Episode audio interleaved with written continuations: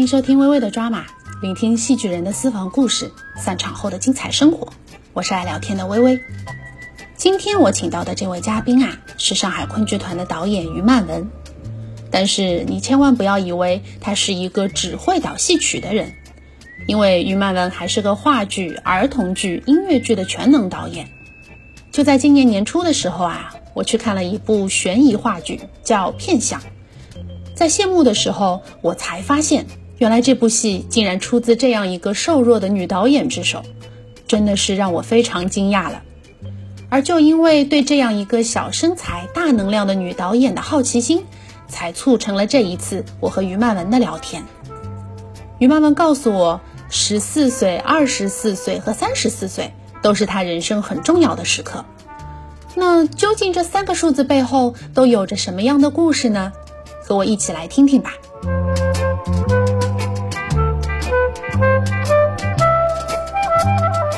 一年呢，九五年的时候呢，是全国在纪念梅州诞辰一百周年，那这个宣传铺天盖地的。那么正好是有一台什么晚会，我父亲和我的祖父在聊天儿，因为我对京剧完全不了解。我就觉得我被排斥在他们的话题之外，我有失落感，所以我就恶补，就背那些人的名字，主要是为了下次能跟他们聊上。我就是这样认知的京剧。我从小是跟爷爷和保姆长大的，一直到我十四岁，我呃祖父过世，这件事情对我打击挺大的。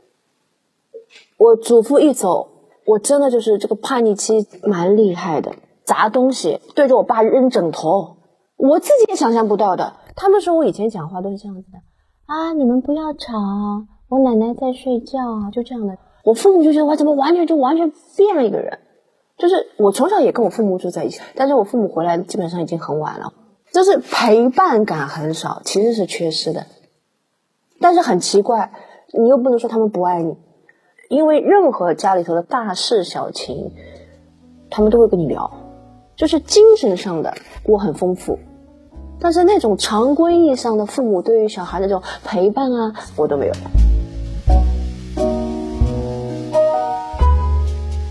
在我考大学的时候，闹过一次革命的，我记得我在我们家那个呃，他们卧室外面那个起居室的地毯上撒泼。你怎么撒？我就在地毯上，我说我的人生要自己把握。我从小到大没有过过我自己向往的人生，然后什么要是要是丫丫一拉黑了光，你肯定会在逗我。我想自杀我就自杀的了。我爸妈还没起床，关键是就这么看着我。我爸爸坚决不同意啊，在他们想象中，搞文艺的小孩，活泼的、好动的、愿意表现自己的，我不是这样的人，所以我爸爸觉得我简直在胡闹。第二天，这个事件就发生转变了，他们就同意了。嗯，我妈就让我去了。但是我事后才知道，是我妈跟我爸说：“你娘去考呀，你肯定考不上呀。”那个时候考我们考前，我记得，比如说是三四月份就要考了，一二月份有考前班，就是最后一期考前班。我其实就是要报名学这个考前班，拿钱去学了。我爸爸就说他很诧异。他说他从来没有见过星期六的早上，我女儿会那么早起来，好认真的背着小书包去上海戏剧学院学考前班。他就跟我妈说，他是不是真的喜欢这个东西？我觉得是有两个原因，一个原因是因为我当时男朋友想考这个，因为他我才知道这个世界上有一个学校叫上海戏剧学院。他住在长乐路，我住在永福路嘛。然后他说他将来要考这个学校，他带我去看看，我们俩就手拉手去。我第一次在华山路的门口看到，然后我就第一个反应说：“我是个学校好小啊。”后来他没考进，我考进了。还有一个原因是因为我当时的那个干妈，我干妈是我的偶像。为了让我干妈满意，因为他女儿也要考高考嘛，他就问我：“他青青你考什么？”我说：“我不准备考。”我说：“我爸就把我送出去。”他说：“送出去是送出去，但是你怎么能不考？”他他觉得这是人生的一次经历。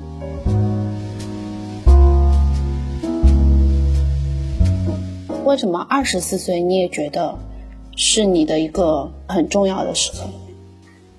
因为二十四岁我正式出道了，公演的第一部戏。按理说我应该是二十二岁毕业的，我就应该出道，但是我那时候就逃离舞台了。我到北京去就是学习影视去了，因为也很傻，这就是我的性格，我没有依靠我的老师陈欣怡导演。按理说，我毕业了只要跟他说一声托一个关系，我就进话剧中心了吗？我完全就想靠我自己，所以我就去了北京。我没有就是嗯，在这个行业里头做，而且我呢跟别人不一样，我没有从副导演做，也没有做过场记，没有做过副导演，没有做过执行导演。我都说我一出道就是导演。好多人都觉得我凭什么？觉得我没有受过苦，但是对于我来说，其实我师傅都没有推荐我到哪里去导过戏，我都是真的靠我自己，但是没有人会信啊。三十四岁那一年，就我觉得我就断奶了。高中高二，我们家才停掉保姆送我上学，就这种过分的担忧。会给你造成就是潜意识里觉得你自己在情感上是个弱者，要么就是排斥，要么就是你跟我保持距离。要实在这个人我很喜欢了，我一定要跟他在一起了，我都觉得我是在这个情感关系中我是弱者，我一定会受伤害的，因为这是潜移默化的。你觉得爱情可能会伤伤害你，那就亲情应该不会吧？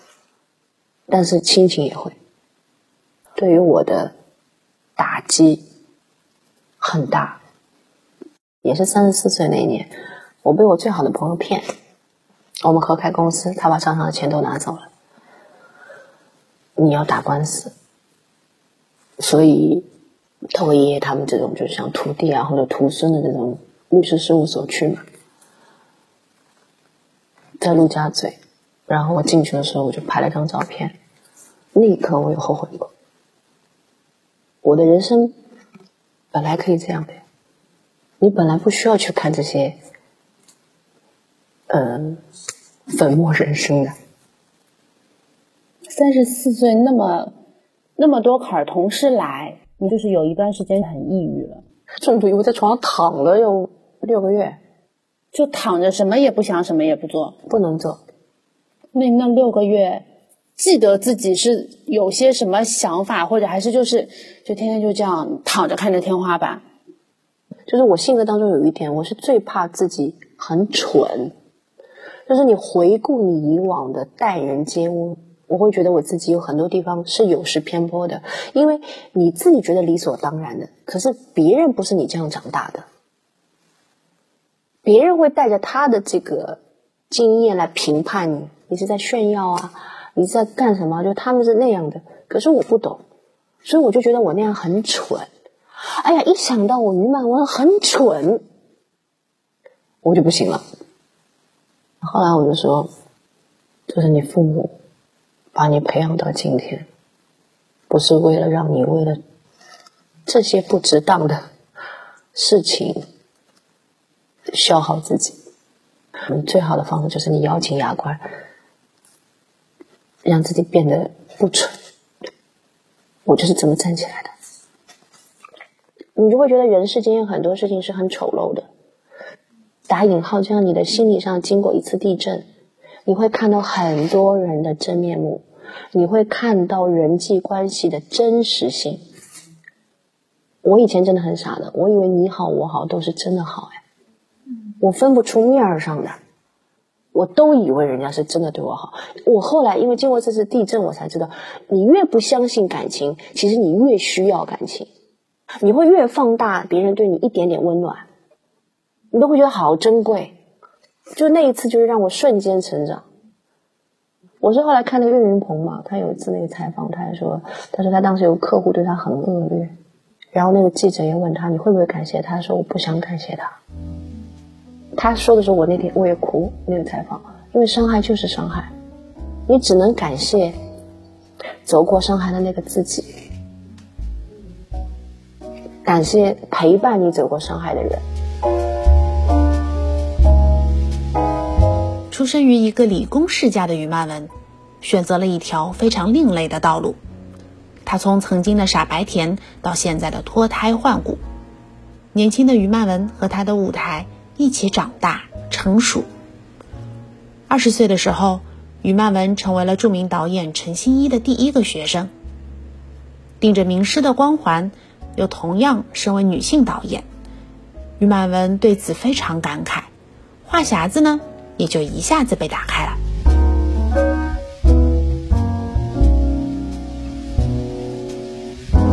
很早的时候就拜了老师了，老师教你怎么做导演是要有在现场有气势吗？他没有特定的说你要做什么有气势，因为我们的学习方式是这样，比如说老师会收到剧本嘛，对不对？那么你跟他一起读剧本，然后你自己觉得这个戏导演阐述应该怎么写，他的导演阐述，你们就会有反差嘛？为什么老师会这样思考问题？他不会就是说。给我很多就是那些导演一定要强势啊，导演一定要那些，更多的还是专业标准上给予我的一些规矩。我认为一个导演是有他的责任的。所以前阵儿我不是排那个话剧的时候嘛，有记者说没有想到伊曼曼你是一个这么老派的人。所谓老派，是我对很多责任是讲究的。你应该让你的演员依靠你。你作为一个统帅。作为一个指挥，你不能只享受权利，不承担义务，因为这是我这个岗位应该有的担当。我的尊严感、使命感会带到我的这个戏剧里面去。使命感是什么？嗯，因为我自己现在收学生了嘛，那么前两年他们不是。给师奶奶去磕头敬茶嘛，我不知道怎么，我一上车，我就一下子控制不住，就失声痛哭。我觉得老师年纪大了，我还那么没出息，我就很难过。你就会觉得你前几年在干什么？你怎么三十五岁开始才知道认认真真要导戏？就是你以为你自己有，你都不会失去，所以你不太珍惜你已拥有的东西。然后你不知道，就是他可能有一天就没有了，所以你不知道他会变化，所以要珍惜当下。像有的时候会有点急，你觉得时间不等人。那老师对你肯定多，还是经常会批评你？几乎没有肯定过。我从小到大都是顺毛驴长大的，唯一在我的这个授业恩师那里，我没有被误过顺毛。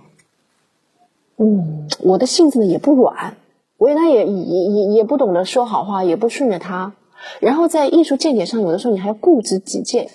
那时候不是手机有个什么输个号码就是你的嘛？嗯。他说你是七号，我说我排名才第七位嘛。不，七号就是老气我的那个意思。第一个学生呢，可就跟你第一个孩子一样的，你总是想把你自己认为最好的东西灌输给他。当时好，我觉得他对我属于很严苛的。你只会自己安静的走开，想去挣一片天地，告诉他你没有那么差。我就只是记得到他家去跟他讲啊，师傅，我现在有了这个那个，我说我还是上海滩最年轻的文化基金理事长，这些对你来说重要吗？就是你都不知道你考多少分，他才会夸你。我特别希望有一天，但是我不敢跟他说这句话。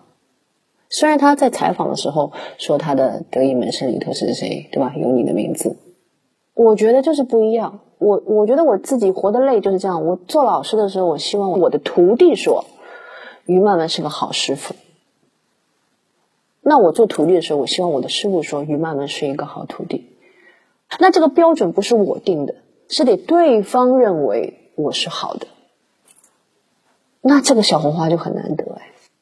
你知道我二十岁的时候，他有一次，我他会放他以前的录像跟我做那个分析嘛。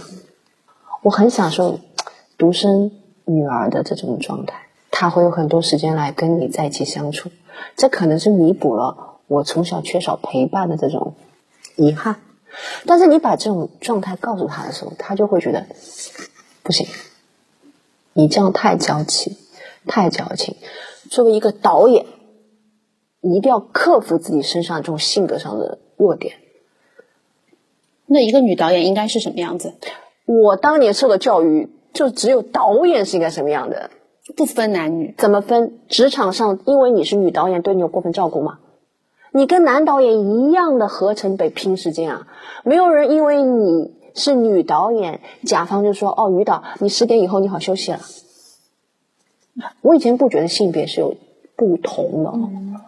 年轻的时候不觉得，这两年有的时候，我我一直说我是靠一口仙气儿叼的。男生顶起来的时候，跟女生顶起来的时候还是有不一样的。那个气力，你就有时候他就是顶不上，但你也得顶着。那你跟老师其实，在现场的时候会不会都有相似的地方？比如说脾气比较大。我以前会，现在我嗯不一样。我有句说一句啊，一个男导演发火，没有人会说他，哎呦你情绪化。女导演有的时候发火也是应该发的火，哎呦你不要那么情绪化，是一种职场上莫名其妙的这种不公平待遇。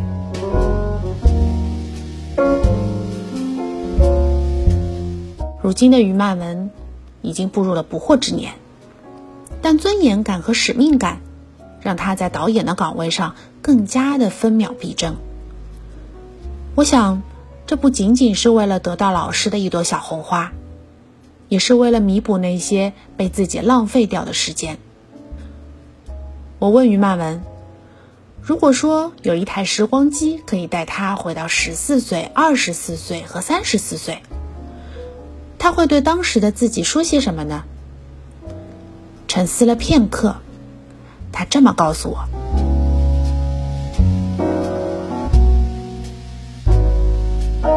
十四岁的话，嗯，好好珍惜跟祖父在一起的时间，把一周二语当成一个爱好就好了。二十四岁的话。”珍惜自己的才华，嗯，你应该坚持在话剧的领域里。三十四岁的自己啊，没关系，都会过去的。你即将迎来更好的自己。